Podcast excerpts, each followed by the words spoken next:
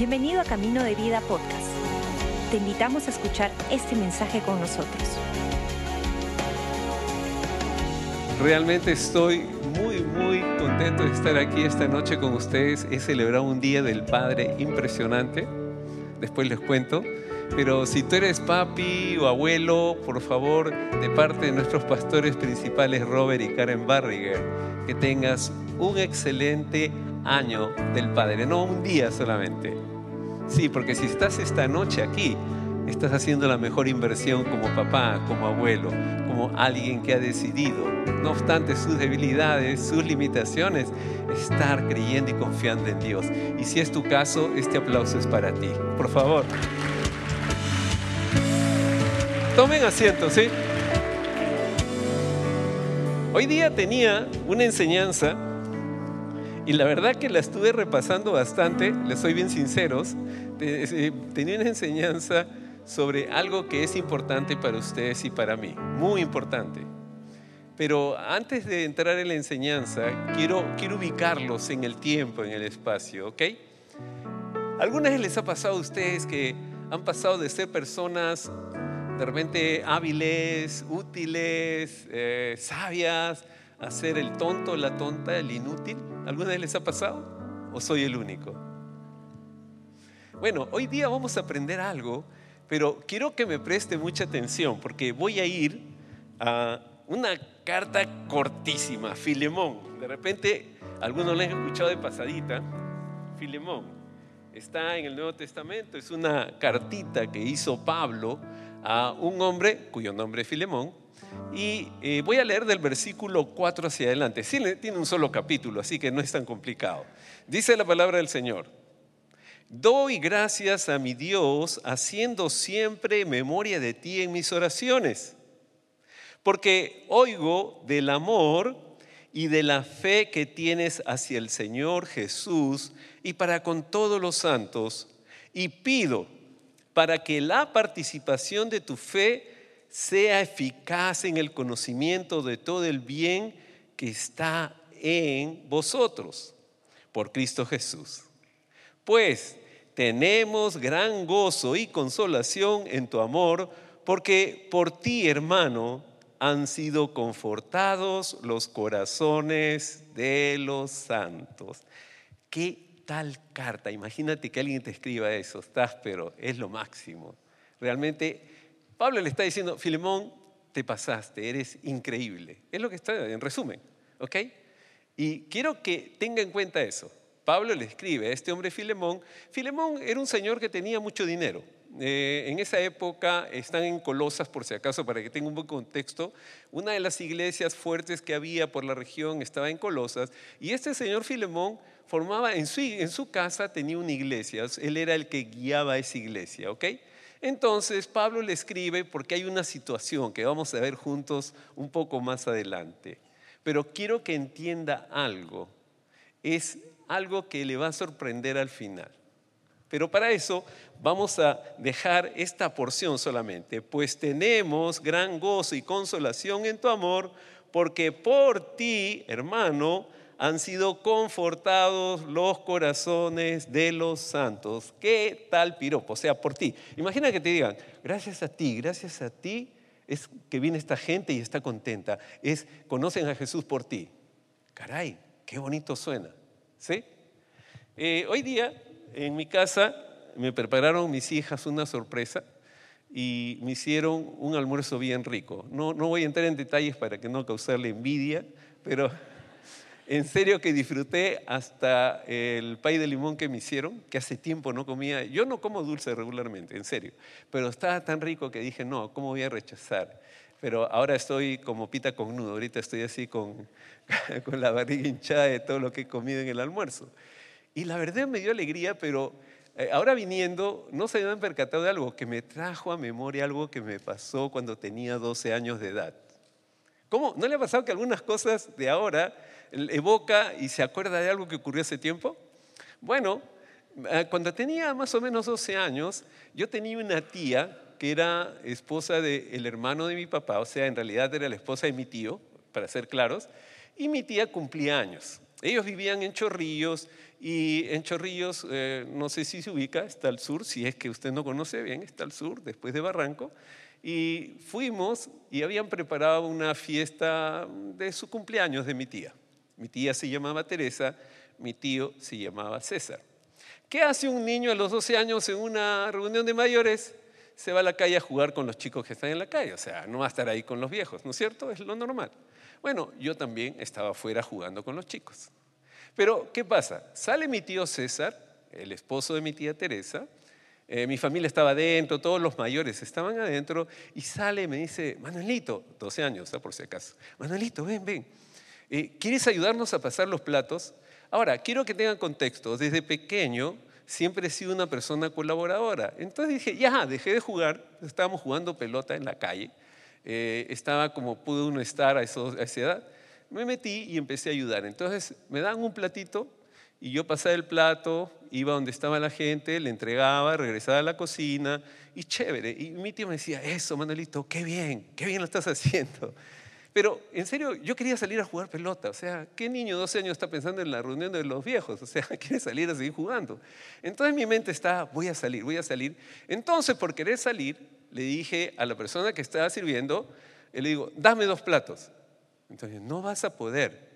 No, no, sí puedo. Y me dio los dos platos. Y los que conocen saben qué menú era escabeche. Escabeche que tiene cebolla y tiene un juguito rojo. ¿Han visto? Y el plato estaba con la justa. Un plato sí se podía llevar con las dos manos, pero llevar dos platos ya la cosa se ponía complicada. Pero yo dije, no, tengo que irme a jugar afuera. ¿no?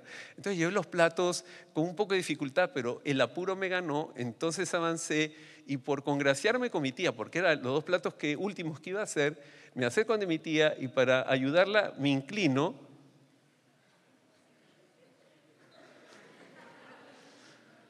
amablemente para entregarle el plato. ¿Y qué creen que pasó? Su vestido de un color bien bonito hasta ahora, no lo puedo olvidar, tengo trauma con ese color. Color esmeralda, quedó medio entre morado y azul, una cosa así, porque cayó ese ajipán, ese rojo así. Y yo miraba y escuché, ¿ustedes escucharon eso?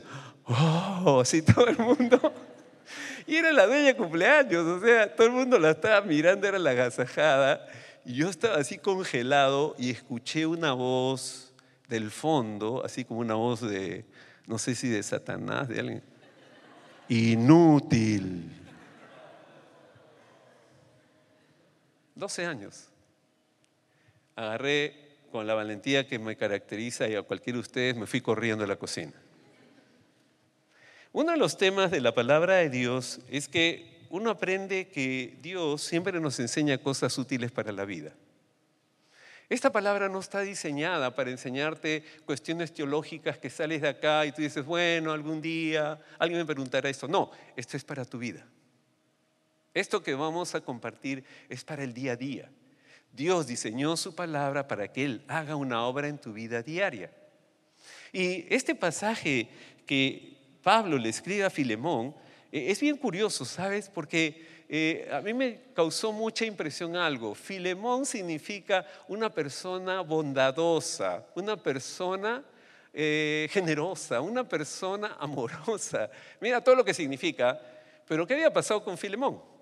Había tenido un esclavo. Este Filemón era un hombre rico, o sea, una persona rica en esa época, recuerden, era otro contexto, tenía esclavos. Esclavos era tener, digamos, gente que lo ayudaba en su casa, más o menos.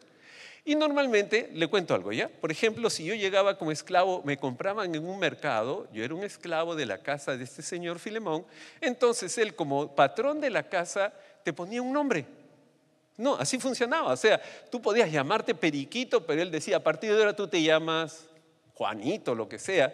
Y lo vio, lo vio útil y le puso onésimo, que en el idioma original, en el griego, significa útil. Sí, así se llamaba. Onésimo en realidad es como que alguien te bautiza y te dice, tú eres útil. Caray, suena bonito, ¿sí? Pero no cuenta la palabra de Dios, pero los historiadores creen que ocurrió lo que ocurría con cualquier esclavo en esa temporada. Tenía anhelos de ser libre. Entonces, Onésimo, en un momento determinado, se escapó y parece que se llevó algunas cosas porque plata no tenían los esclavos, entonces tuvo que llevarse algo, no se sabe qué, pero algo de valor se llevó y robándole a Filemón se escapó y fue a hacer la vida por su cuenta. Y se escabulló y se escondió y desapareció. Ahora, quiero que entienda algo.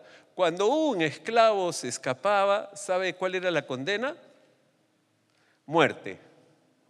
O sea, el esclavo sabía que se escapaba y tenía que morir. Así funcionaba. Y de pronto el útil se convirtió en inútil. Dios es experto en trabajar con personas que por alguna razón, por alguna circunstancia, por alguna condición, pasaron de útiles a inútiles. De repente para Filemón este era recontra útil y lo bautizó así. Dijo, caramba, este es muy trabajador, qué bueno me tocó, qué tal esclavo, qué buenazo, y lo bautizó así. Y ahora que se había escapado, hasta precio tenía su cabeza y lo declaró inútil. ¿Cuántas veces has tomado decisiones que tú dices, ¿en qué momento se me ocurrió esto? ¿En qué, estaba pensando para hacer esto? Y yo me imagino Onésimo en su vida por todos los lugares, de alguna manera llegó donde Pablo. Pablo estaba encarcelado en Roma en el momento que está escribiendo esta carta.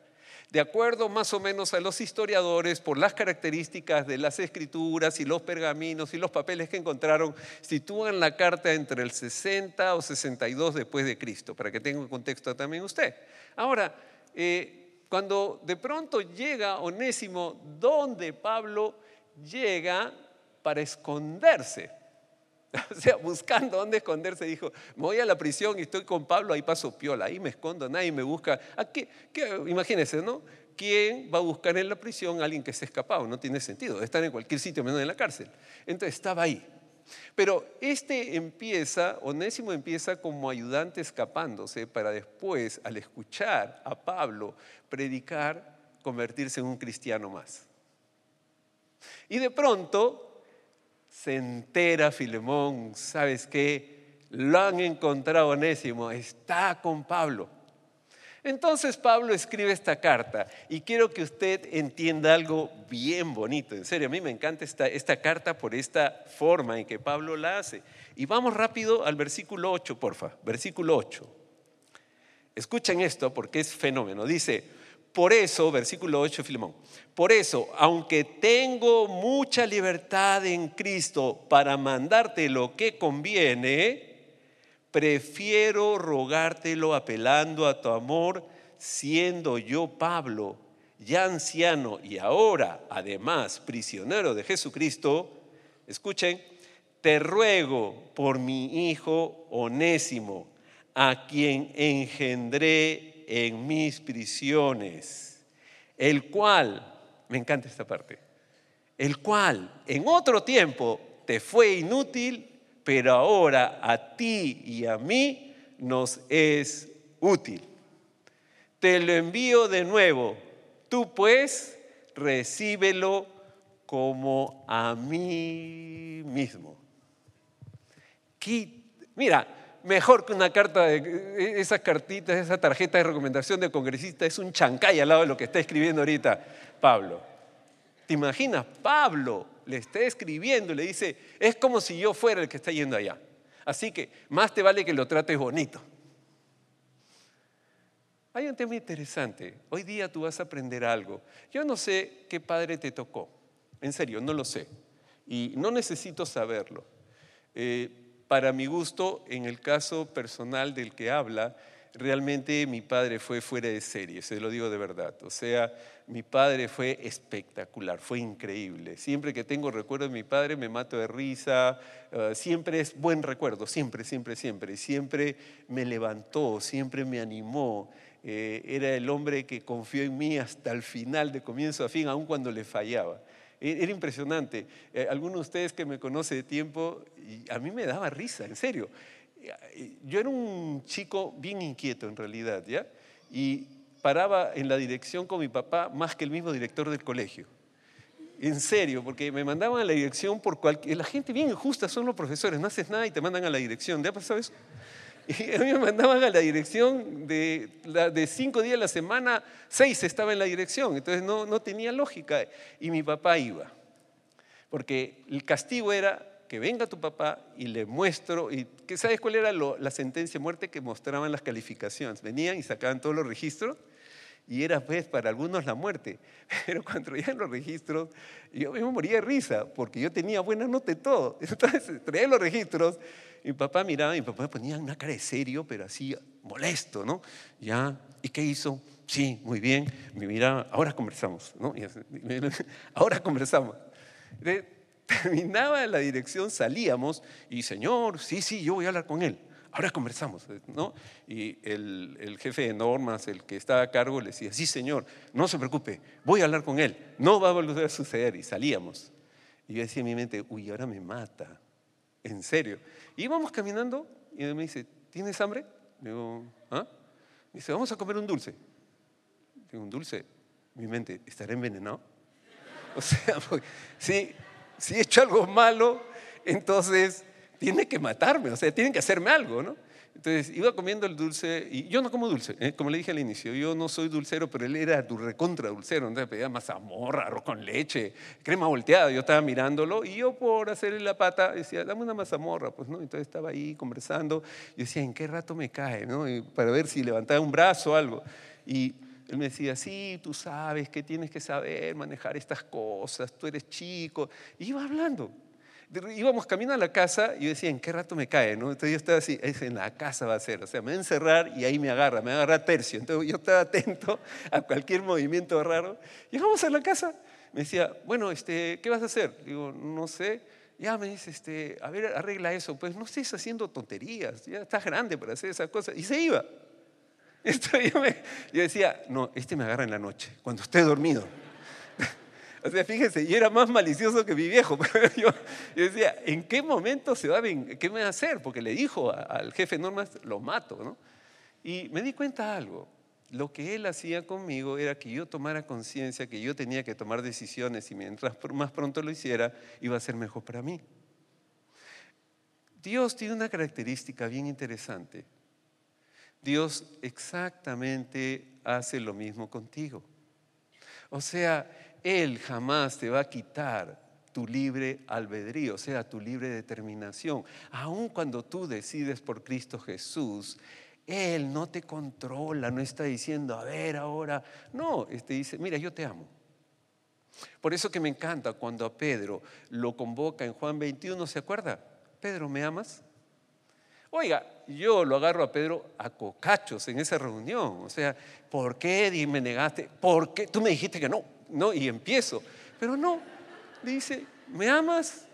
¿Me amas? ¿Se acuerda? O sea, y yo me quedé pensando algo.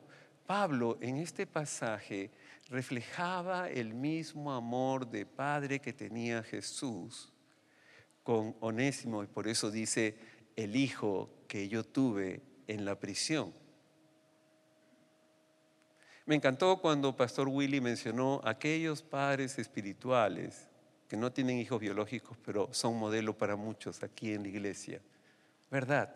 Pero un padre biológico tiene la gran bendición de poder imitar al Padre Celestial. Con esa misma característica, tu Padre Celestial, sí, Él, por más que haya fallado, por más que te hayas equivocado, pasar de útil a inútil. Él hace algo maravilloso y te lo voy a demostrar. Vamos a la epístola de Filemón, por favor. Quiero que capten esto porque es bien, bien importante, ¿ok? Versículo 20 de Filemón. Dice, sí hermano, le está escribiendo Pablo a Filemón, sí hermano, tenga yo algún provecho de ti en el Señor, conforta mi corazón en el Señor. Repito, sí, hermano, tengo yo algún provecho de ti en el Señor, conforta mi corazón en el Señor.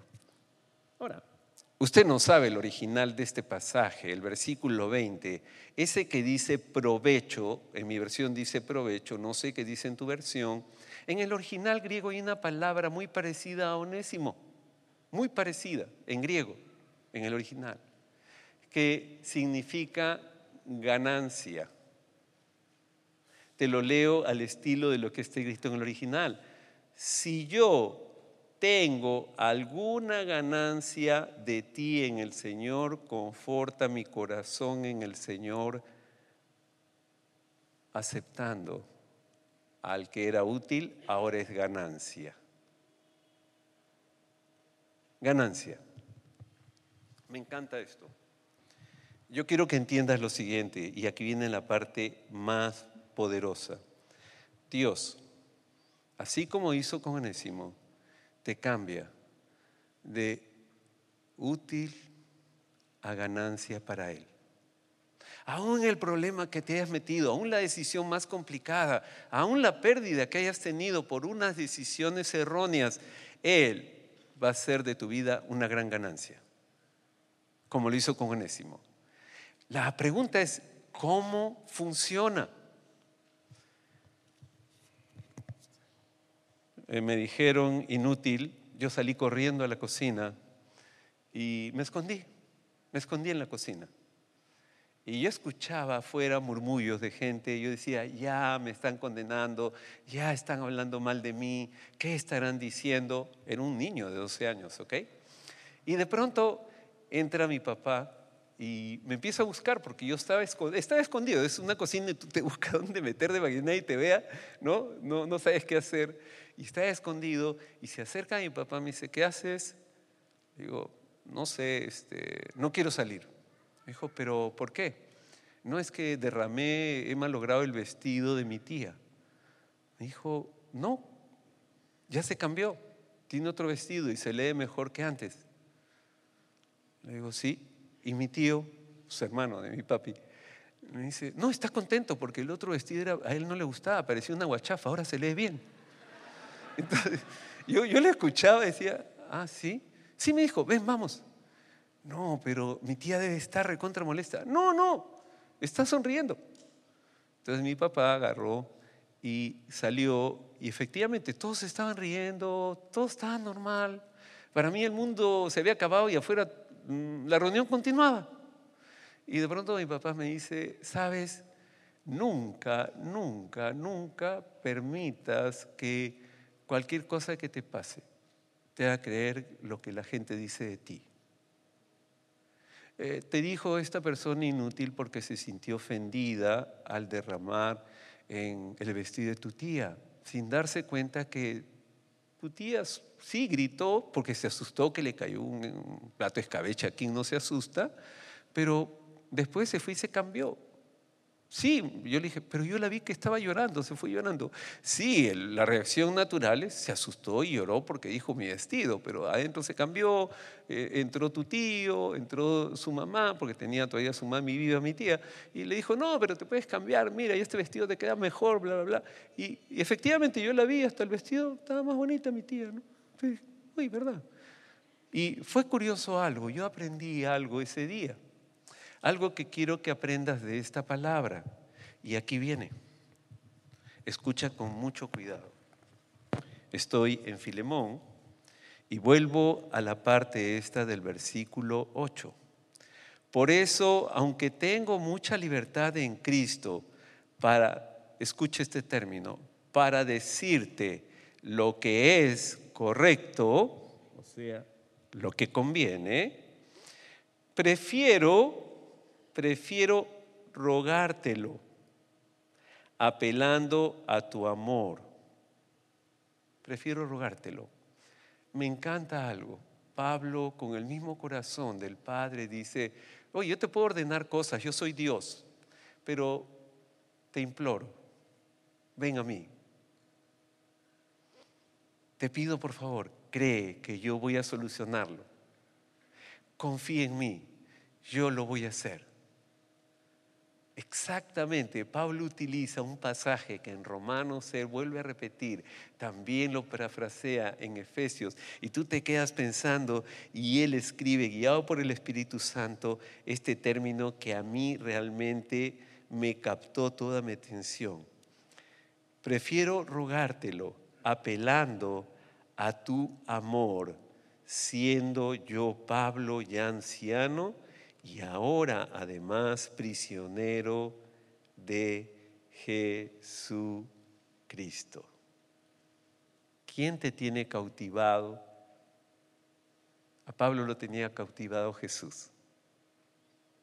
La palabra prisionero era estoy cautivado, soy cautivo de Cristo ahora. Y por eso cuando veo algo no condeno, dice Pablo.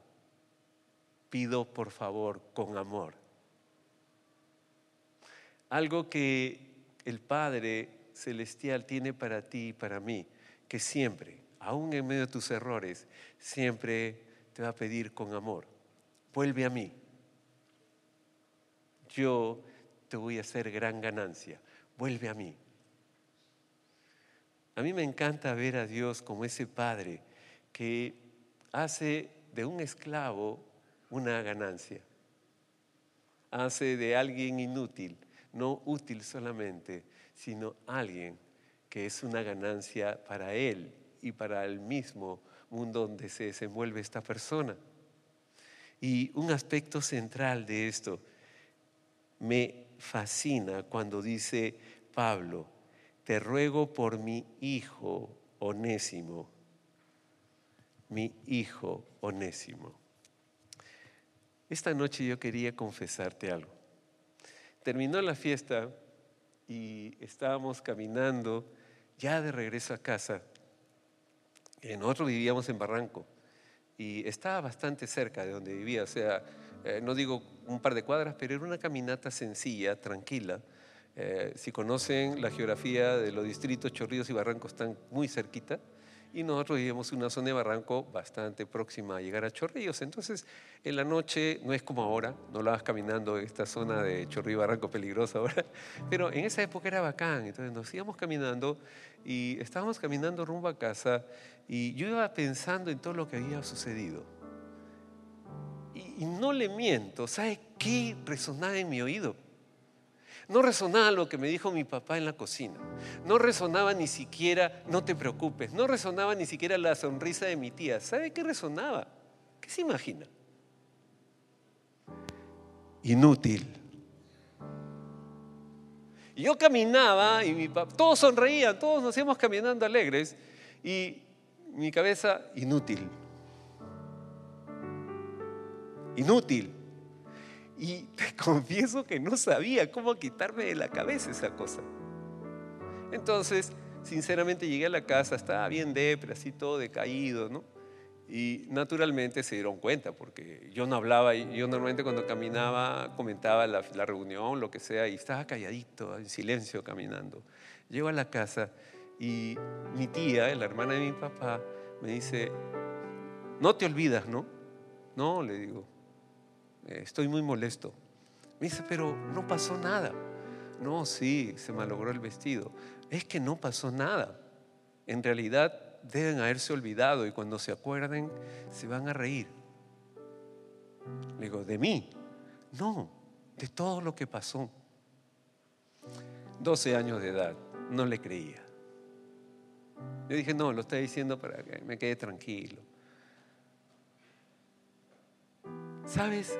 Cuando Dios te dice que te ama, cuando Dios te dice que te perdona, cuando Dios te dice, ahora es ganancia, no es que yo me equivoqué, soy inútil, no es que hice malas decisiones, soy inútil. No es que no supe hacer esto aquello, no sé, un negocio, una decisión, eh, tomé una mala decisión ah, con esa persona, con ese socio, lo que sea. Inútil, inútil. Pero Dios, como Padre bueno que es, te va a repetir exactamente lo que Pablo decía, este es mi hijo, esta es mi hija, es ganancia para mí. Y así va a ser siempre. Oye, pero malogré algo. eres ganancia. Pero es que yo creo que, ¿se acuerdan? Mientras que una voz escuches que te diga inútil, esa no es la voz de Dios. Al igual que Pablo, Dios te va a repetir una y otra y otra vez, ya no eres esclavo, eres de mi familia. Eres una ganancia. Y Jesús te recordará, yo te gané en la cruz al precio de mi sangre. Ahora eres gran ganancia para mí. Es que me equivoco. Eres gran ganancia para mí. Es que no tomo buenas decisiones. Eres gran ganancia para mí. La palabra de Dios tiene una cosa maravillosa. Nos muestra un Padre bueno que a pesar que nos vamos a equivocar una y otra y otra vez, siempre te va a decir exactamente lo que Pablo le decía a Filemón. Sí, te fue útil y se convirtió en inútil, pero yo te digo que ahora como mi hijo es ganancia para ti y para mí. Tú eres una gran ganancia de Dios. Si tú eres hija, hijo de Dios, sea lo que haya sucedido, tu victoria está en Cristo Jesús. Tu Padre aseguró esa ganancia. Nunca permitas, no, nunca, que el enemigo te haga creer que eres inútil, porque tú eres una gran ganancia en Cristo Jesús. Vamos a orar. Señor nuestro Dios, en esta noche, Padre, yo te doy gracias. Sí, Señor.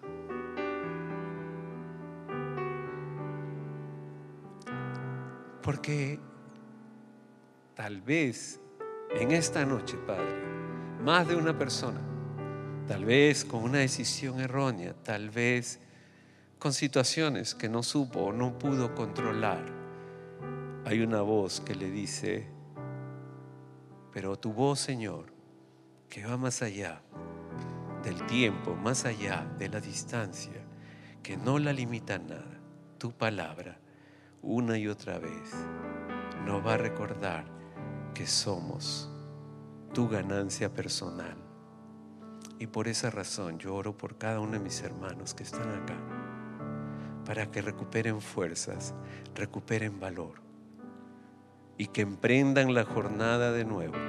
Sí, Señor, aquel o aquella que creía que ya no había más, que se iba a quedar estancado, estancada, que sepa que tú esta noche le has recordado que es una gran ganancia en tus manos y que así será su vida si decide confiar absolutamente en ti.